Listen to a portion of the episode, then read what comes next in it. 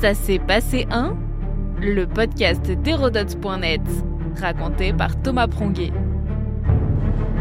Ça s'est passé un 20 octobre 1827, la bataille de Navarin.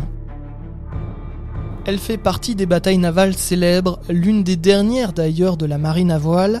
Elle va mener à l'indépendance de la Grèce, puis la chute de l'Empire ottoman. À la moitié du XIXe siècle, l'Empire ottoman, actuellement la Turquie, s'étendait de la Hongrie au Balkan, passant par le Moyen-Orient et courait jusqu'au Maghreb. L'Empire est en déclin, l'homme malade de l'Europe est grignoté par les grandes puissances, mais fait aussi face à des revendications autonomistes et indépendantistes comme c'est le cas en Grèce.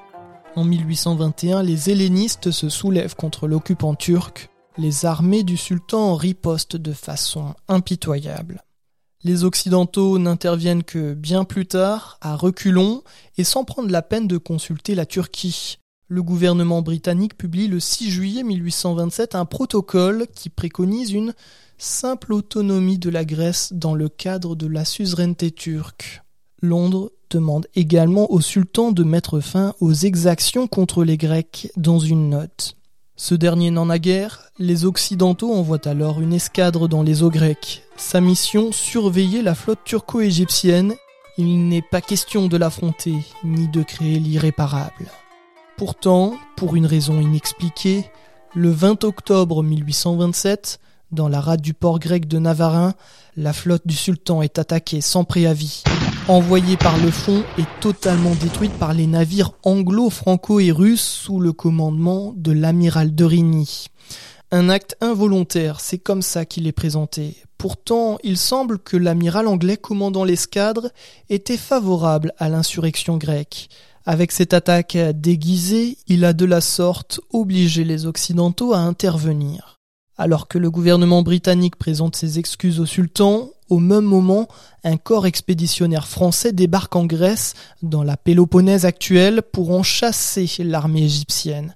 D'autre part, l'Empire ottoman est aussi attaqué sur le Danube et en Arménie par la Russie qui veut profiter de l'aubaine elle aussi. Par la suite, le traité d'Andrinople du 14 septembre 1829 reconnaît l'indépendance de la Grèce, la Moldavie, la Valachie et la Serbie, principautés chrétiennes des Balkans sous domination turque, deviennent elles aussi autonomes. La bataille de Navarin constitue l'une des premières manifestations occidentales du droit d'ingérence humanitaire. Pour l'Empire ottoman, c'est le début de la fin. Les 3 millions de kilomètres carrés de son territoire vont être grignotés petit à petit jusqu'à la fin de la Première Guerre mondiale le pays deviendra la Turquie officiellement en 1923. Notre podcast historique vous plaît? N'hésitez pas à lui laisser une note et un commentaire ou à en parler autour de vous. Et puis pour en apprendre plus sur l'histoire, rendez-vous sur hérodote.net.